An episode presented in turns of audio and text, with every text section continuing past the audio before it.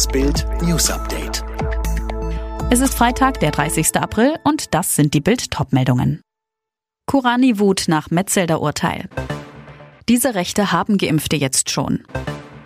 BioNTech und Pfizer beantragen Zulassung für Corona-Impfstoff für Jugendliche.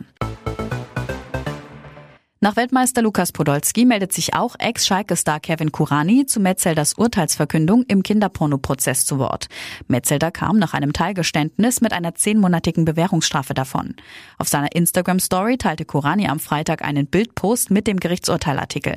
Der Ex-Profi kommentierte diesen mit Du Punkt Punkt Punkt und einem wütenden Emoji, das den Mund mit Sonderzeichen verdeckt hat. Mit den Worten, das ist Deutschland, vergleicht er auf seiner nächsten Story Metzelders Strafmaß mit einem Urteilsspruch einer Rentnerin, die wegen Diebstahls ins Gefängnis musste. Eine klare Ansage, dass die zehnmonatige Bewährungsstrafe für den Ex-Profi nicht nachvollziehbar ist. Am Donnerstag meldete sich bereits Lukas Podolski nach der Urteilsverkündung zu Wort. Auf Twitter schrieb er widerlich. Dahinter drei böse Emojis.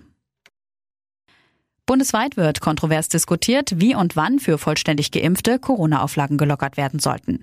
Die Bundesregierung hat entsprechende Regelungen in Aussicht gestellt. Der späteste Termin für eine Entscheidung des Bundesrats sei der 28. Mai, sagte Gesundheitsminister Jens Spahn am Donnerstag.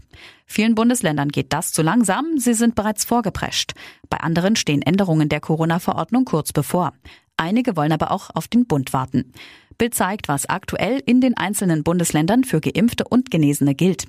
Hessen stellt vollständig gegen Corona Geimpfte rechtlich mit negativ getesteten Menschen gleich. Entsprechend hat das Land in der vergangenen Woche seine Verordnungen angepasst.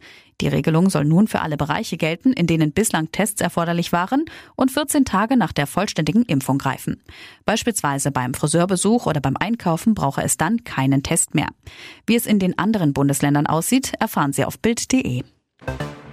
BioNTech und Pfizer haben die Zulassung ihres Corona-Impfstoffes für Jugendliche in der EU beantragt. Das haben die beiden Unternehmen mitgeteilt. Das Mittel soll für Teenager zwischen 12 und 15 Jahren zugelassen werden. Die Corona-Bundesnotbremse sorgt beim Bundesverfassungsgericht für eine Klagewelle. Inzwischen sind über 200 Beschwerden eingereicht worden. Sie richten sich vor allem gegen die nächtlichen Ausgangsbeschränkungen, teilweise aber auch gegen das ganze Gesetz. In Israel sind bei einer Massenpanik an einer jüdischen Pilgerstätte über 40 Menschen ums Leben gekommen. Dutzende wurden verletzt. Zehntausende Pilger waren zu dem religiösen Fest im Norden des Landes gekommen.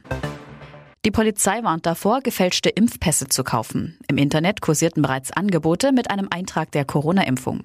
Denn nicht nur die Verkäufer machen sich strafbar, auch wer so einen gefälschten Impfpass kauft, kann wegen Betrugs belangt werden.